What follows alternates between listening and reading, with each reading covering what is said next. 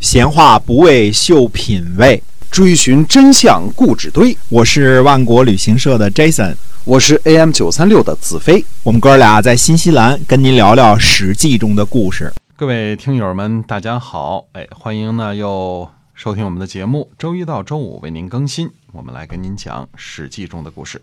嗯，公元前五百七十一年的年底呢，那么楚国杀了大臣公子申。公子申呢，呃，他的职位呢是楚国的右司马。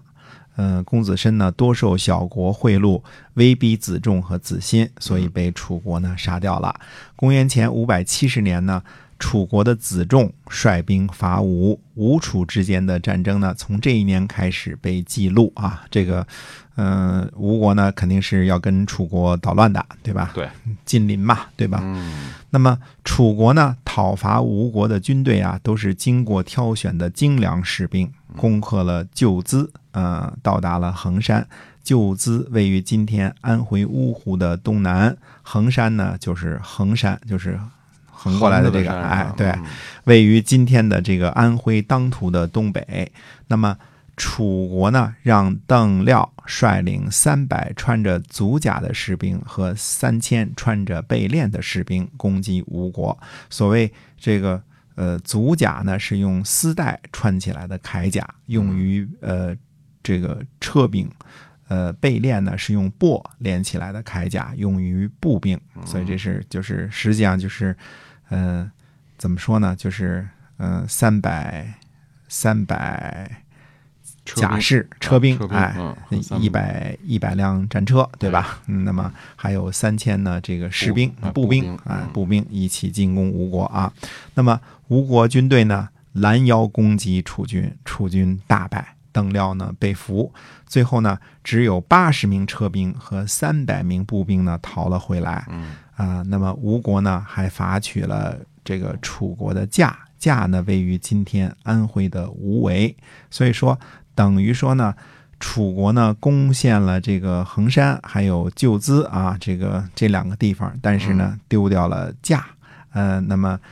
嗯，而且呢，这个士兵呢被打得大败。虽然打了败仗呢，子仲回来呢，还是按照打胜仗的标准呢，举行了三天的印制庆祝啊，印制之礼嘛，大家这个喝点酒，啊这个庆祝庆祝哈。庆祝一下打败了是吧？哎，那么呃，因为他有胜有败嘛，他嗯。攻取了两个城池，丢了一个嘛。啊，也值得嗯。正，也值得庆祝一下啊！哎，这个驾呢是楚国呢富足的诚意，嗯。邓廖呢是楚国有名的将军，楚国人就说啊，说子仲啊这次失去的远远多于得到的，嗯嗯，这也是恐怕是事实。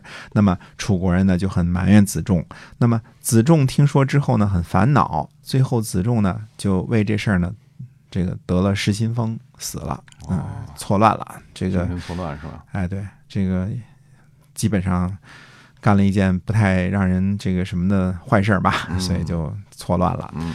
哎，那么在这个抛开这个楚国的事儿，说一说这个呃，这个这个鲁国的事儿啊。嗯这这楚国的事儿呢，和这个怎么说呢？他跟吴国呢，从这儿开始之后啊，这就是嗯、为什么记载越来越多了呢？这两国打的是不亦乐乎。不亦乐乎啊！嗯直到后来，这个吴王阖闾啊，五战入郢，嗯，伍子胥这个这个攻占郢都啊，这个到后来跟东南部的历史呢，这个对中国的这个历史进程影响还是非常的大的。嗯呃，这只是一个开头啊，我们这个开头说一下吴国跟楚国的这个交战。那么回头呢，呃，这个先抛下这这个头，然后回来呢说一说这个鲁国。那么鲁襄公呢，第一次就是新君继位嘛，对吧？嗯去晋国呢朝见晋国的君主哎孟相子呢，作为相礼，也就是这个司仪啊，嗯主持人。那么鲁襄公对晋悼公行了起手的大礼，这个是按照道理来说呢，鲁国啊，鲁国的级别是非常高的。我们说这个是周公旦的后呃后裔的国家嘛，对吧？姬姓的这个直系是吧？姬姓的直系，对嗯，地位很高。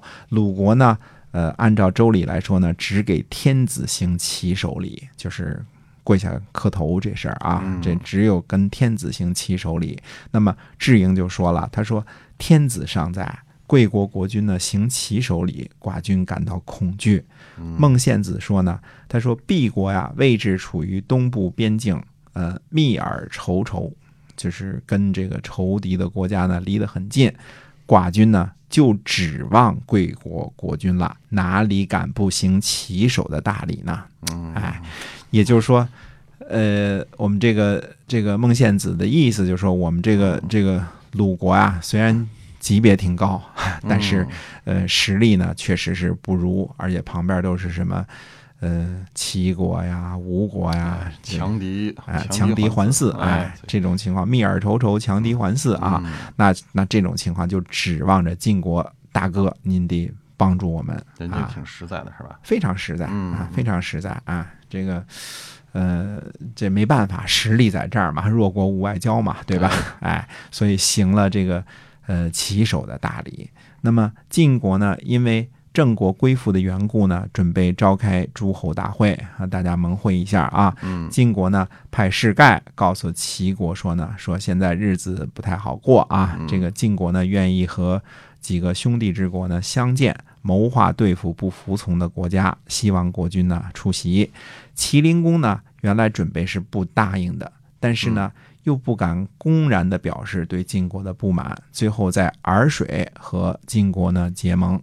那么，呃，洱水呢位于这个齐国的都城临淄的西北啊。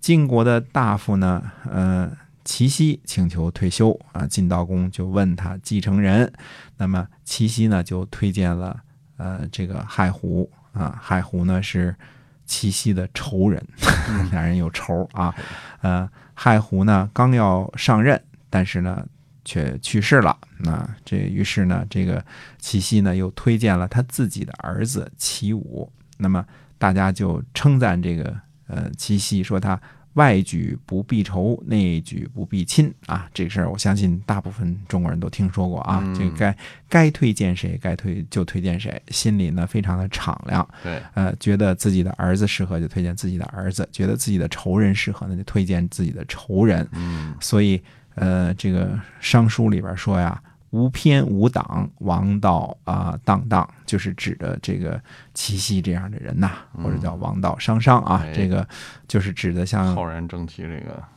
就没有什么没有什么私心是吧？对，无偏无党，这个偏和党这都是贬义的啊。嗯那你党嘛，就结党，就是为了营私嘛对吧？小团体，哎，小团体，哎，嗯所以这个事儿呢，就是夸赞这个齐奚啊。这个六月份的时候呢，呃，诸侯在基泽召开盟会，称作基泽之会。那么，嗯呃，这么说吧，基泽之会是个团结的大会，胜利的大会。嘿哎，这样呢，一点都不夸张啊。嗯除了郑国之外呢，鲁国、魏国、滕国、莒国、薛国、小诸国等呢都积极参加。除了这些之外呢，齐国也派了世子来参加啊，世子应该是这个太子光啊，嗯也来参加。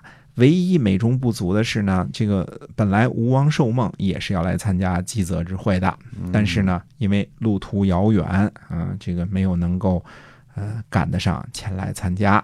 嗯、算算呢，嗯、楚国的这个同盟国啊，只剩下西边的秦国和蔡国、陈国了，嗯就是这么几个可怜兮兮的啊，还有对许国啊，对吧？嗯，都是小国，小国，哎，嗯就这么几个国家呢，还出了变数。因为在基泽之会的时候啊，陈国由于受不了楚国的肆无忌惮的索取以及嗯大臣们的这个贪婪啊，就派袁乔如呢去基泽参加同盟。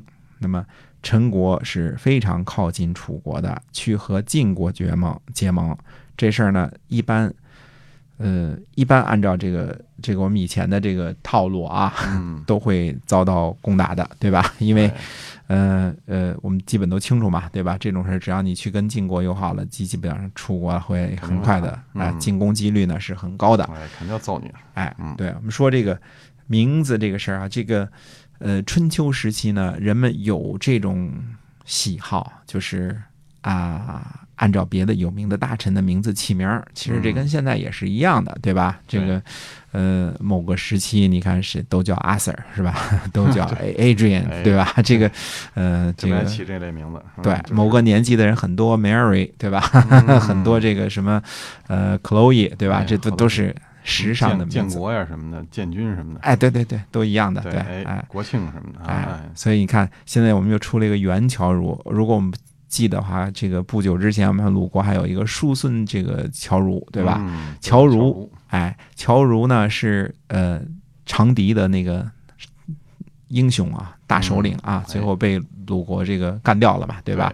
哎，但是干掉归干掉了，嗯大家起名都愿意起个英雄的名字叫乔如啊，这个嗯所以又有一个袁乔如，好像还有一个什么其他的也叫乔如，所以有的时候这个我们能把这个固定的名字的称呼叫这个称呼的时候，就不叫他不叫他的这个这个这个什么姓字名谁这个名字，对，因为这个名字呢，呃，第一它是这个大家都不熟悉，对吧？嗯第二呢，特别容易混。